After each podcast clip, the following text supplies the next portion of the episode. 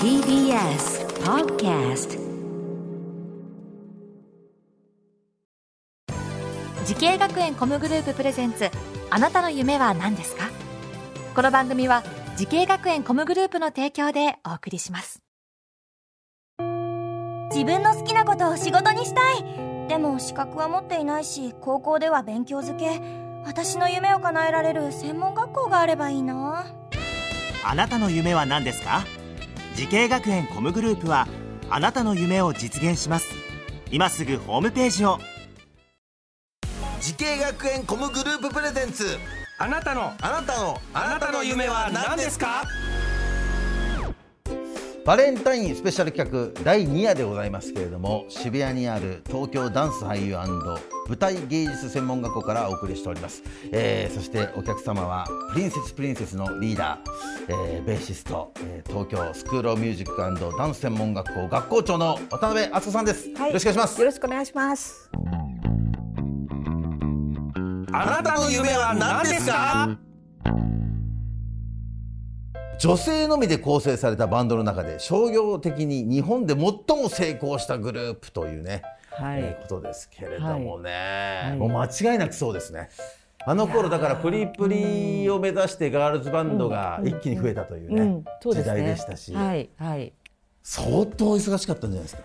そうですね。で、あのなんていうのかな、もうその一年間先の、はい、スケジュールまである程度大きなものってやっぱ決まってくるじゃないですか。まあ、ね、だからなんかまあそこに向けての動きがある程度はこうここで創作してレコード出してだからそのために宣伝活動してなんかライブをやるみたいな1年間のもう動きが、ね、もうツアーも決まるし、でも逆に今思うと忙しいんですけど、それだけに没頭できたっていう、まあ、好きな音楽で好きなバンドで没頭できたっていう、いう意味から考えるとなんか今の方が いろんなこう切り替えなきゃいけないというかっていうふうには思いますけどね。あなるほど。忙しいんだけども、うん、やっぱもう一点集中。で音楽バンドです。だからなんかこうしゅう充実はすごくやっぱしてましたよね。そういった意味だと好きな音楽に。いや、うん、でもすごかったと。でだから下手すりゃもう家族でいるよりもバンドメンバーのいる時間なんかもね、もちろん長いですよね。もうだからもうなんかメンバーとの関係も本当に家族のようなね、うん、とこがあったりとか、うん、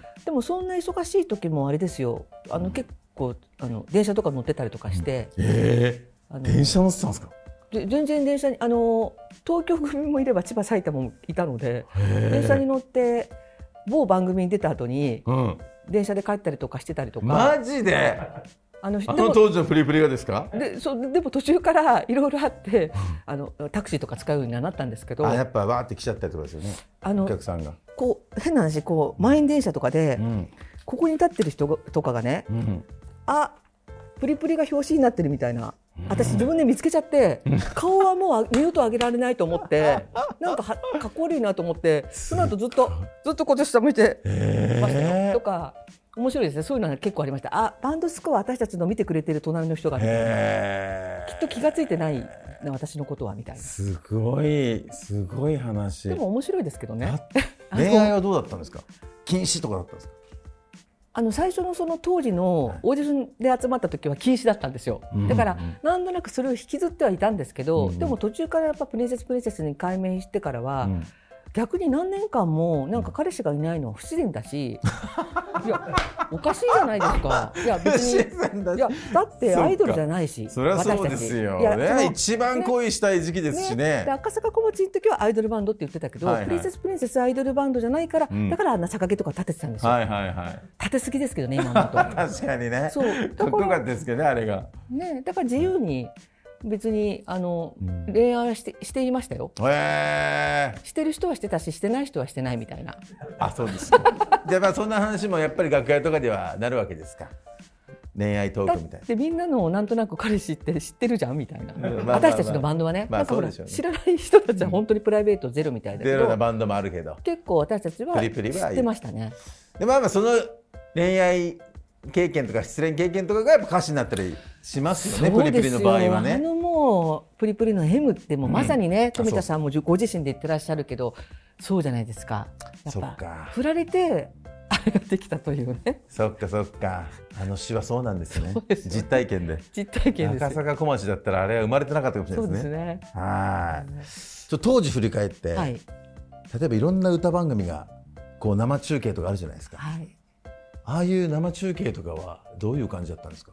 やっぱりでも生生放送生中継ってやっぱりすごく緊張するものはありましたよね。ええなんかそのライブの中でやっぱそのライブの中の一曲で披露するっていうのと、うんモードが違うじゃないですか。はいはい。テレビね。テレビっていう、はい。でも全国放送っていうのがあったので、うん。なんか割と私たちプレッシャーがあって意外とこう緊張感が本当高かったんですけど、うん。やっぱ生中継とかいうといろんなセットとかがね、はいはいはあのーその当時って派手に組んでいただいてて。いめちゃくちゃ派手なセットですよ。ベスト10とかね。もうねベスト10とか私もう本当にはい。夢の夢だったので、はあのアクリルの回転扉をね、うん。はい。いつかくぐりたいと思っていたので。出てきてね。ね。はい、ね。そうですよ。カラカラカラカランってね。そう。でじゃーちゃーみたいに入る。あれね、はい。もうあそこをなんかちょっと後ろ通ってあそこ通る時のあの動線のところの後ろで、あと1メートル先にそこがあるみたいなでだ誰からくぐるくぐるみたいなねぐらいな気持ちぐらい、は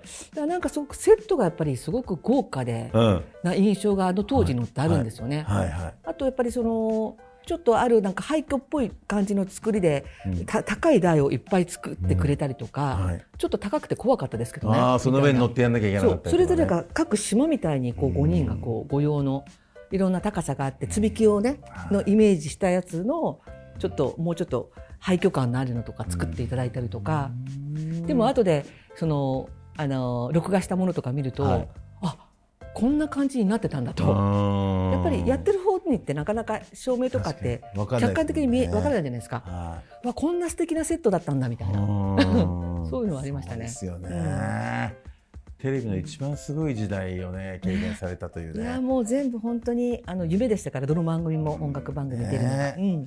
えーいろんなお話をお谷さんにお聞きしてますけれどもですね、えー今ね音楽を勉強しているたくさんの若者いますけれどもまあ渡辺さんから何かアドバイスうん。あれば教えていただきたいんですけれども、はい。はい。すいません。あのーまあきっと音楽が好きだとか、まあその学生を見て思うことで、うん。やっぱりこうそれぞれの目標みたいなものをねあって、あのー志しているところはあると思うんだけどどっかでこうなんか壁とかにぶち当たったりする瞬間がどうしてもあると思うんですね。うん。やっぱり音楽でもジャンルで言うと幅広くあって好きなジャンルからそうでもないジャンルがあったり、うん、でいろんなところで壁にぶち当たると思うんだけどどうかそこで、えーやめないでやっぱ続けてほしいっていうことが一番かな。うん。継続は力なりってやっぱりいう言葉がある通り、やっぱ続けるっていうことがその明日につながることだと思います。はい。ですごくやっぱり若者たちは可能性があるので、うん。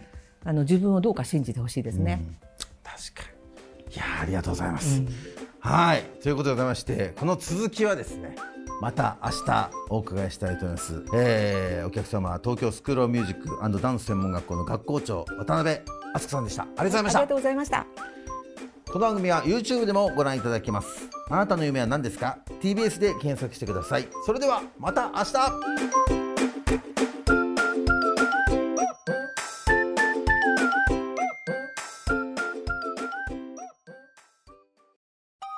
動物園や水族館で働きたい。ゲームクリエイターになりたい。何歳になって人々を感動させたい。滋慶学園 COM グループでは希望する業界で活躍したいというあなたの気持ちを大きく育てます。今すぐホームページをチェック。全国の姉妹校でお待ちしています。滋慶学園 COM グループ presents あなたの夢は何ですか？この番組は滋慶学園 COM グループの提供でお送りしました。